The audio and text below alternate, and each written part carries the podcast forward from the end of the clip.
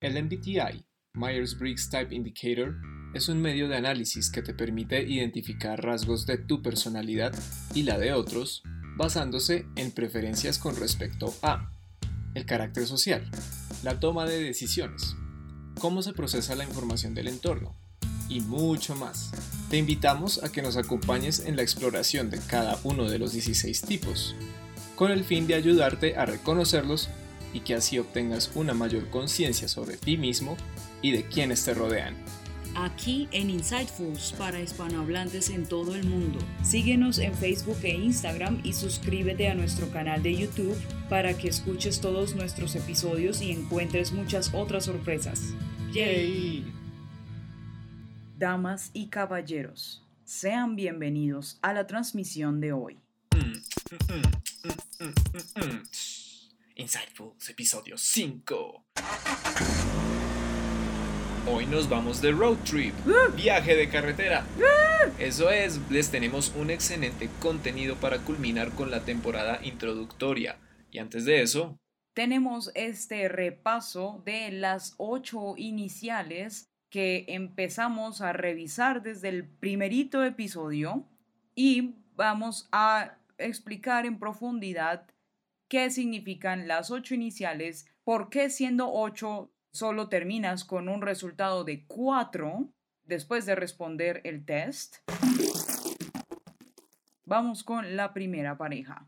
Consiste en analizar, en darnos cuenta de dónde viene naturalmente mi energía, cómo me energizo psicológica y físicamente. Estas sustanciales preguntas es lo que aclarará, nos revelará si somos extrovertidos o introvertidos. Vamos a hablar de los introvertidos primero. Esto simplemente significa que tienes una mayor necesidad de estar más tiempo a solas. No eres necesariamente tímido o asocial. Sé que se tiende a decir antisocial, pero esto es etimológicamente hablando alguien que está en contra de la sociedad, que roba, que asesina, etc. De hecho, te sientes más óptimo con poca gente alrededor, puesto que la energía se agota al estar próximos a otro u otros seres humanos después de cierto tiempo. Imagínate que eres como la batería de tu celular, notas de inmediato cuándo hay que conectarlo para que recargue. Hay una razón, y de hecho científica, por la cual sucede que estás como necesito recargar energías. Estos son estudios, así que se demuestra en estos estudios que muchos químicos se encuentran en nuestro cerebro, pero señalaremos dos en específico, que son la dopamina y la acetilcolina. La dopamina es como un golpe de energía, como cuando tomamos riesgos o conocemos a alguien nuevo o a algo nuevo. Como introvertido eres muy sensible a ella y rápidamente te encuentras sobreestimulado y por ello prefieres las sensaciones menos frenéticas, como las que proporciona la acetilcolina. Esta aparece cuando nos concentramos, cuando enfocamos nuestra mente o leemos algo que nos guste. De esta forma nos sentimos relajados, atentos y cómodos. Así diciéndolo en otras palabras, como estando en tu propio mundo. ¿Y esto cómo se ve? Es decir, es diferente cuando otras personas lo ven, ¿cierto? Pues te ven como que eres alguien más reservado, más callado, más cautelosa, mantienes más tu privacidad. Indudablemente si tienes tus niveles de energía bajos, es menos probable que vayas a estar dispuesto o dispuesta a ir a esa reunión. Ejemplo, ya que tú buscas a la gente por cualquier tipo de razón menos obtener energía. Pero atentos, esto no es algo personal, no es nada en contra de nadie, eso es lo que, si eres más extrovertido, no lo vas a poder entender tanto. La razón a continuación. Los especialistas en datos recolectados de este test afirman que el 75% de la población mundial es extrovertida al pertenecer a este club enorme, te energizan las fiestas y todo tipo de reuniones sociales, es decir, tus niveles de dopamina, como mencionaba Mar, a toda máquina hacen que te sientas genial, a gusto. Te sientes cómodo entre multitudes, entre el ruido, simplemente porque la fisicalidad de otro ser humano te energiza. Buscas a la gente cualquiera que sea la razón, incluyendo energía. Eres más hablador, más sociable por naturaleza. Tómate un momento para preguntarte, ¿soy naturalmente introvertido o extrovertido? ¿De qué escenario obtengo más energía? ¿Estando a solas o rodeado de personas? Así de simple. Recuerden que todo esto se trata de preferencias. Somos humanos, elegimos, tenemos preferencias, algunas instintivas e inconscientes. Pero ya saben que esto se trata de ser consciente de cuáles prefieres, en dónde permaneces el 99% del tiempo, qué es más natural para ti. Segunda pareja. Las preguntas claves para definir cuál nos corresponde de esta combinación es, ¿de qué manera recibo información? ¿Cómo soy consciente de lo que está sucediendo a mi alrededor? Entonces, por eso nos podemos dividir entre sensitivos e intuitivos. Todos, todos, desde el momento en que despertamos, empezamos a recibir información a través de los sentidos, oído, vista, gusto, tacto y olfato. Todos los seres humanos tenemos sentidos y todos los seres humanos recibimos información a través de ellos. La cosa es que para ti, siendo sensitivo, eso lo es todo. Esto se debe a que psicológicamente es con lo que estás más en sintonía. Es como si recibieras todos los detalles de lo que estás viendo a través de tu cuerpo. Tu grado de atención está en lo que sucede ahora mismo, el tan llamado aquí y ahora. Tú te enfocas en una sola cosa a la vez, lo que te hace súper realista. Naturalmente eres muy atento a los detalles y actúas en orden secuencial, es decir, primero el 1, luego el 2 y así tiendes a ser más práctico y la gran mayoría de las veces puede que te cueste entender conceptos. No es que definitivamente no los asumas, sino que te es algo más difícil de hacer. Muy bien. Ahora tenemos los intuitivos. Al ser intuitivo, por supuesto que también usas tus cinco sentidos, pero este primer filtro de información se desvanece cuando de inmediato empiezas a darte cuenta de lo que piensas sobre lo que estás viendo, lo que intuyes de eso. Te hallas a ti mismo buscando conceptos o leyendo entre líneas, lo que coloquialmente se le dice buscarle cinco patas al gato, ¿no? Eso lo haces todo el tiempo. Tiendes a ser sensible a las vibraciones y a crear estrategias con facilidad. Te interesa más el panorama general o big picture y hasta podrían llamarte idealista. Pasa mucho. Y te llama mucho la atención lo que hay en el horizonte. Por allá, lejos. Por allá me proyecto yo. Curiosamente, esto aburre a los sensitivos porque se quedan solo con lo que está pasando en este mismo instante en sus narices, presente, hechos, realidad aquí. Y de la misma forma, los intuitivos se aburren de esto porque a ellos les interesa más la novedad, lo que está más allá siempre, hasta el punto en el que una vez dominan algo, buscan algo más para alcanzar.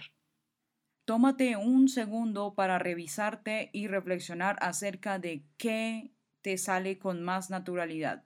Hmm, hmm, hmm. El recibir información, a través de tu cuerpo, con tus sentidos, eres más realista o tú obtienes información e inmediatamente empiezas a pensar en ello y a darle más importancia a lo que deduces de lo que piensas gracias a lo que recibes a través de los sentidos. Yo sé que se escucha un poco más complicado, pero ya cada uno, cada una sabrá. Y seguimos con la tercera pareja, las preguntas que nos hacemos aquí para hallar con nuestra combinación es, ¿de qué manera tomo decisiones?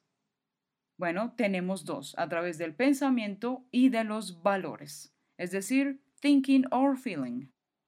Todos pensamos y todos tenemos sentimientos, pero déjame que te explique.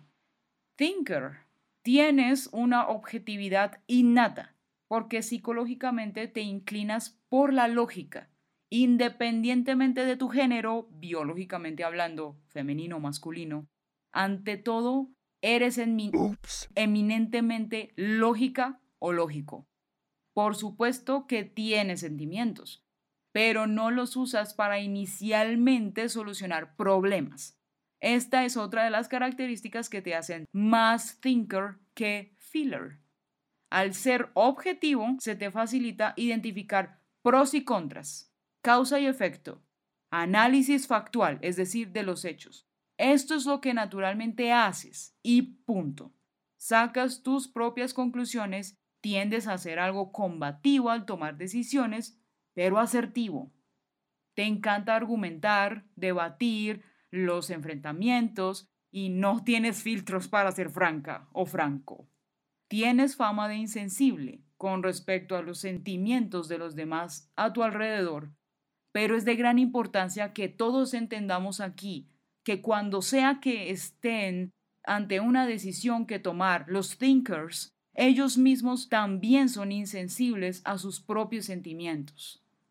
Recordemos que esto se debe a que ellos no los consideran como un criterio del cual partir, en el cual basarse.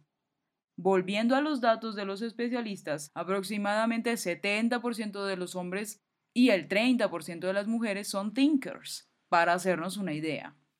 Eso es un dato interesante, porque, por el otro lado, del 70 al 75% de las mujeres son feelers, lo que permite deducir que entre el 25% al 30% de los hombres lo son también. ¿Qué es un feeler? Bueno, si eres un feeler, tiendes a ser muy subjetivo en la toma de tus decisiones porque te basas en tus sentimientos y tiendes también a tomarte todo más personal. Eres muy compasivo, muy empático, en pocas palabras, podríamos definir que tú, the thinker, te inclinas por la lógica y tú, el otro, the feeler, te inclinas por la armonía, es decir, por la paz, porque estemos de acuerdo todos. Por supuesto que también usas la lógica, pero para ti eso pasa a un segundo plano, porque lo primero que haces es obtener una comprensión armoniosa e instantánea de lo que pensamos que está pasando. Si se trata de algo muy atroz, no quieres ser el que tome la decisión. Entonces, la falta de armonía no te molesta, si prefieres ser thinker, pero la falta de armonía sí te molesta, si prefieres ser feeler. Todo thinker, independientemente de si son hirientes o no, te va a decir de frente la verdad, así, sin más.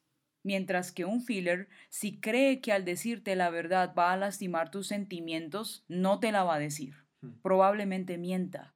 Si se trata de algo muy atroz, nuevamente, con mayor razón vas a querer hacer la situación más amigable o simplemente no quieres hacer parte de ello, siendo filler. En otras palabras, no te gustan las peleas porque duelen, aunque hayas participado de algunas. Todos lo hemos hecho en algún punto. De nuevo, todos hacemos uso de estos dos canales, pero hay uno de los dos por el cual nos inclinamos más, psicológicamente hablando. Pensemos bien cuál es. Hmm.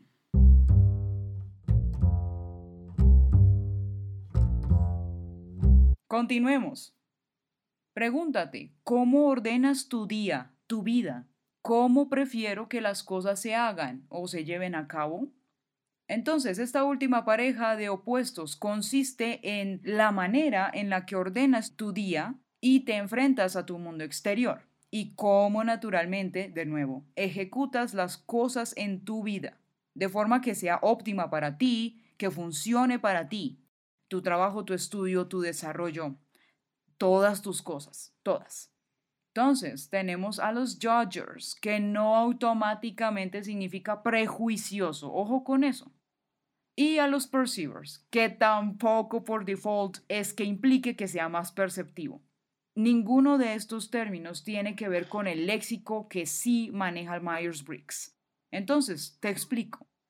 Al preferir ser judger, estás psicológicamente inclinado o inclinada hacia el orden, las estructuras, y por esta razón te funcionan bien las reglas, los plazos, los procesos, los procedimientos. Curiosamente, tu postura corporal es más recta y tiendes a ser súper puntual o de los que llegan más temprano. No creas mucho desorden en ningún sitio y también te inclinas más por vestirte apropiadamente para la ocasión. ¿Qué tal? Bueno, ahora hablemos de los perceivers. Psicológicamente, al preferir ser perceiver, tienes la innata capacidad de esperar a ver qué va a pasar. Vas a esperar a ver antes de hacer cualquier cosa. Eres más laxo y flexible naturalmente. Espontáneo, más relajado. Los judgers no son buenos manejando situaciones críticas a último minuto, porque para ellos las cosas no se suponía que serían así. Tiene mucho sentido, ¿no? Y se convierte en algo negativo para ellos. De todos modos, lo sacan adelante, pero acaba siendo muy, muy estresante. Mientras que los perceivers sí conciben la vida así.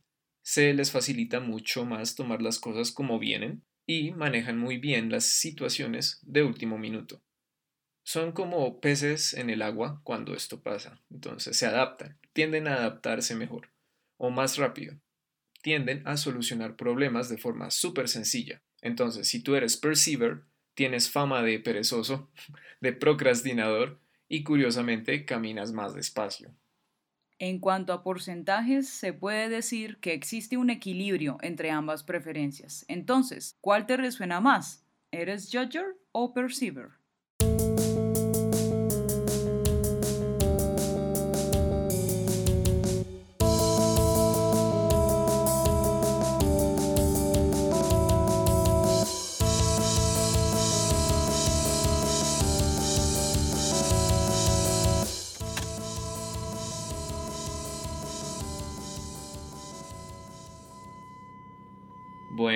Para el siguiente ejemplo tenemos la compañía de cuatro invitados muy especiales. Están acá con nosotros, aquí mismo. Se los vamos a presentar. Adelante chicos. ¿Qué tal? Llegué yo. Yo soy el primero. soy el piloto, soy primero. Yo me llamo el copiloto, mucho gusto.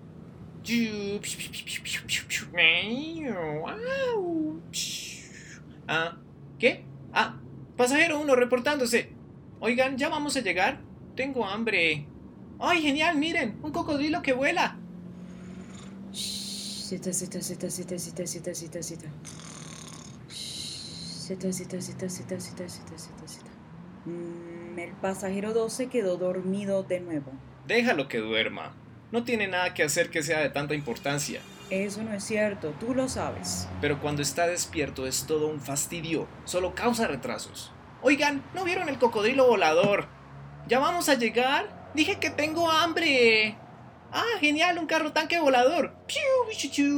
Pasajero uno, no hagas tanto ruido, ¿sí?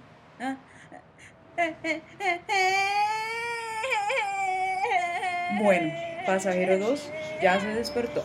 ¿Ves? Ahora hay que lidiar con sus cosas de bebé. Esas cosas de bebé mm. también hacen parte de lo que somos. Solo hay que enseñarle a integrarse. Sí, durante toda nuestra vida. Pasajero 1, te dije que dejaras de hacer ruido. Todos dejen de hacer ruido. Me desconcentran. Voy conduciendo, por Dios. Yo soy el piloto y yo mando. Como acabas de escuchar, es muy claro el rol que desempeña cada uno de estos cuatro personajes que acaban de aparecer. Todos nosotros tenemos un automóvil al interior de nuestras cabezas, es decir, nuestro razonamiento. Y estos cuatro personajes son nuestras funciones cognitivas. Cuéntenos eh, cada uno, ¿qué representan? Pues yo soy el piloto. Sin piloto no hay quien maneje el automóvil, eso es seguro. El piloto se encarga de hacernos comportar o de reflejar, mejor, la manera en que naturalmente somos. ¿Cuál es el aspecto que parece más evidente en nuestra manera de pensar? ¿Es lo armónicos que somos o lo sensibles que somos?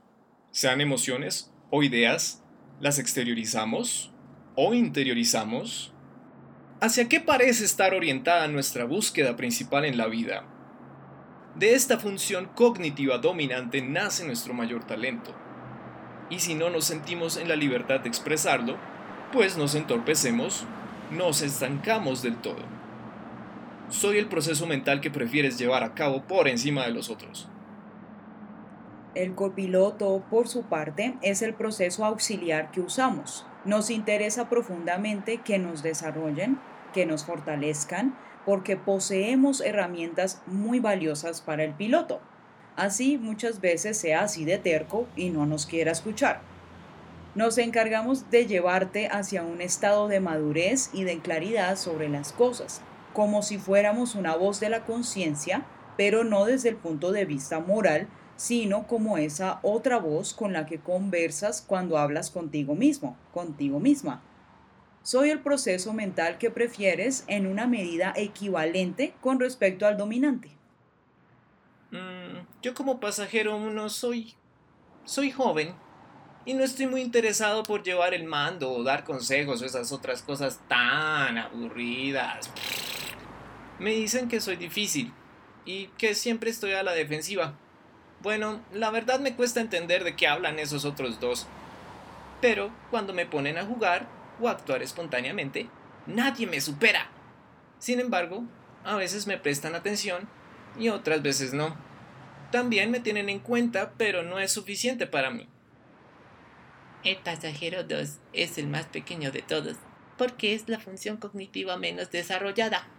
Solo me manifiesto cuando estamos bajo mucho estrés y me reservan para momentos muy específicos.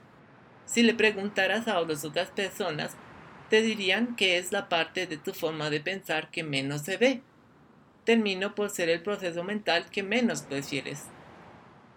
Gracias a todos por acompañarnos en el episodio del día de hoy. Que tengan buen viaje. Bueno, hasta aquí hemos llegado. Con este ejemplo concluye nuestra temporada introductoria te invitamos a que te unas a nosotros en los siguientes episodios, ya que empezaremos a desglosar una por una las 16 personalidades de este fabuloso indicador. ¿Cuál será la primera?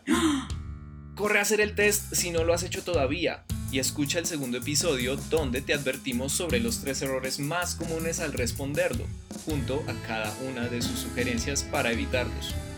No olvides que tu regalo está esperando por ti es la traducción del test de Myers-Briggs.